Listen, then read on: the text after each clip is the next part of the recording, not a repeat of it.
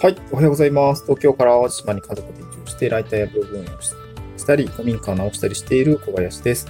今日はブログで培った3つのスキルでクライアントワークができている話ということで、まあ、ブログ運営を通じて得たスキルってめちゃくちゃいっぱいあったなということで、えーまあ、最近そういう出来事があったので、ちょっと話してみたいなと思いますね。うんで今日はブログ運営でどういったスキルが得られるのか、で、それがどういう感じで仕事につながっていったのか、みたいな流れでですね、お話をしたいなと思うんですけども、え、3つぐらい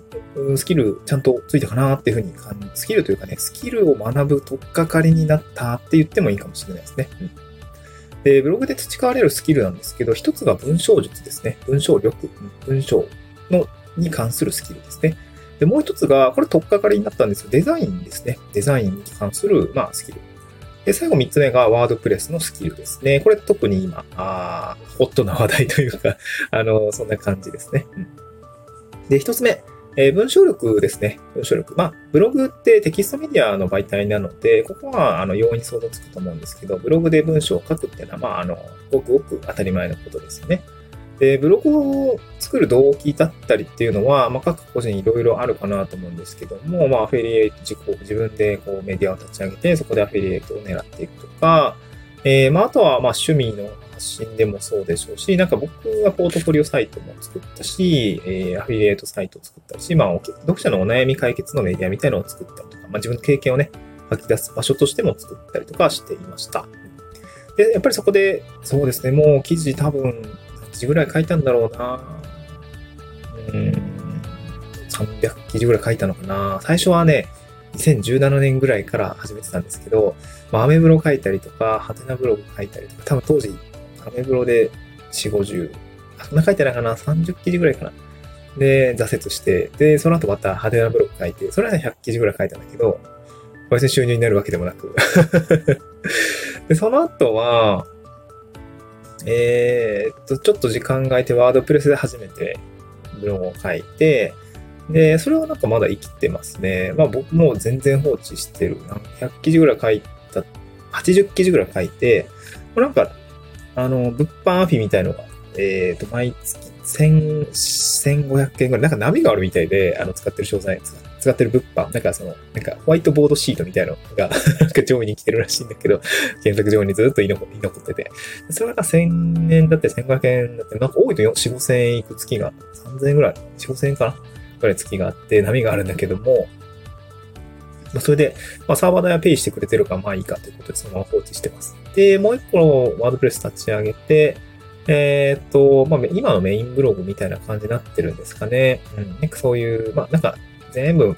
プラットフォーム、全部の、なんかリンクを、なんか集める、集約される場所だったり、自分の足の中心になる場所として、えー、更新はおざなりになってますが、ワードプレス1個ありますと。で、あとはポートフォリオサイト1個作ったりとか、なんかいろいろやってるんですけども、テキストメディア、やっぱり文章を書くっていうことには、やっぱりブログで慣れたかなと言っても過言じゃないかなと思います。今はウェブライターとしてお仕事、クライアントさんのあの記事を書いていたりしますが、えー、やっぱり文章を書くって、じなんか書き出しがね、こう、わからんとか、まとめのやり方がわからんとかって、やっぱり思うときって、やっぱ最初あったんですよね。で、今、ライティングの講師業をしているんですけども、えー、っと、で、クライアントさんのエンドクライアントさんですよね。あの、文章を学びたいっていう、まあ、生徒の方が、どうやって書き出しの文書いたらいいですかとか、まず書き出しが書けませんみたいなのがやっぱ結構多くって、いや、わかるわ、みたいな。わからんよね、最初で、みたいな感じがあって、あの、まあなんか型みたいなのがあるので、こうこういう感じの構成で穴埋めしていく感じでやると、あの気が重くならなくていいよ、みたいな話をしたりしてるんですけども、まあ、書き出しもいくつかパターンがありますよね。その読者の悩みに寄り添うとか、こんな悩み抱えているってとか、なんかまあそういった、ごくこう、いろんなメディアを見ていて、いろんな部分のこう、要素みたいなのを抽出するとそういうパターンがあったりとか、まあもちろんエピソードトークから入るメディアもたくさんあります。引きつけるためにね。なんかそういうのがあったりするので、まあそういうところを、まあ慣れていくっていうところは、まあ多少の最初慣れはあったけれども、うーん、まあ文章を書くって体力とか基礎基礎力みたいのはブログで培えたのかなと思います。だから、えー、クラント様の文章を書いてお金を得るという責任感みたいなのは非常に僕はつまずいたんだけども、まあ、それにね、慣れてしまえば文章を書いてお仕事にしていくっていうのは非常にスムーズにいったのかなと思いました。ウェブライターというお仕事です。まあだからブログやりながらウェブライターと非常に相性が良いのかなというふうには感じました。で、もう一つデザインですね。デザイン。で、ブログ、自分のブログを、うん、なんかね、ウェブライターだけやってたらデザインには行き当たんないんですよね。その原稿をさ、ドキュメントで納品するだけだから。まあ、ワードプレスの入稿は多少あるので、多少の装飾があったりするとか、画像選定があったりするとか、まあ、そこでね、えー、なんか図解作ったりするって可能性はあるけれども、やっぱ自分のブログを立ち上げたときに、ブログでめっちゃやることあるじゃないですか。そのトップページのなんかこう、サイトバナー作ったりとか、えー、なんかサムネイル、ブログの記事のサムネイル作ったりとか、えー、H2 見出しの下の挿絵作ったりとか、まあ、はたまた難しい話は図解しようみたいな あったりとかね。あとはなんかこう、サイドバー、サイドバーの、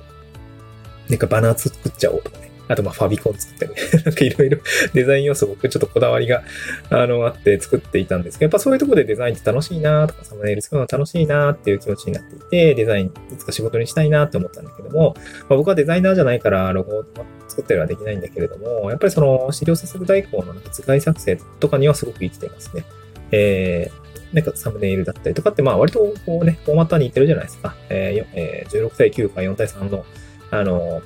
なんかこう、縦横比のね、あの、白いキャンパス上に、まあ、どうやって表現をするのかの違いなので、なんかそういうところはブログでサムネイル作りだったりとか、トップバナー作ったりとかっていうところで、なんか得られたスキルっていうのが今は仕事になってるのかなと思いましたね。で最後、えー、ワードプレスですね。これがね、すごく汎用性高いのかなと思いました。えー、っと、ブログをワードプレスで立ち上げるってなると、やっぱりレンタルサーバー契約して、ドメイン設定して、ワードプレスにインストールして、テーマ投入してってすごくすごくやることがあるんだけども、それ一つ一つがやっぱりスキル、スキルというか、やってない人からしたらやっぱ難しいことなんですよね。まあ、あとはね、アナリティクス導入したりとか、サーチコンソール入れたりとかって、まあ、諸々の分析のツールの入れ方もそうですし、まあ、もちろんやっぱりワードプレスの設定ですね。これが大変だったりするよね。うん。で、僕も今、クライアントさんのウェブサイト運用っていうところでしてもお仕事、えー、受注したので、まあちょっとちょろちょろやってるんですけど、やっぱりこう、ワードプレスのスキルがあったからこそ、まあ入稿もできるし、記事を書いたりもできるし、あとはこう、運用だよね。写真を差し替えてあげるとか、えー、ちょっとした文言を入れてあげるとか、装飾ちょっと、あの、まあ例に習ってやってあげるとかっていうのは全然難しくないですね。うんま、ただ、ワードプレスの運用面で気をつけないといけないのは、自分のブログだとちょっと若干やらないことかもしれないけれども、バックアップ取ったりとか、その設定前にちゃんと戻せるような状態にしておくとかっていう細かい運用は、えー、僕はシステムエンジニアしていったので、そういう運用が、ね、当たり前にやるので、バックアップ取って、ファイルもなんか、なんていうの？あの あなんかリネームしてバックアップ取って戻せるようにしておくとかっていうのは当然やるので、まあ、そういうところがね、運用として今身についていたので、えー、実際のお客さんの本番環境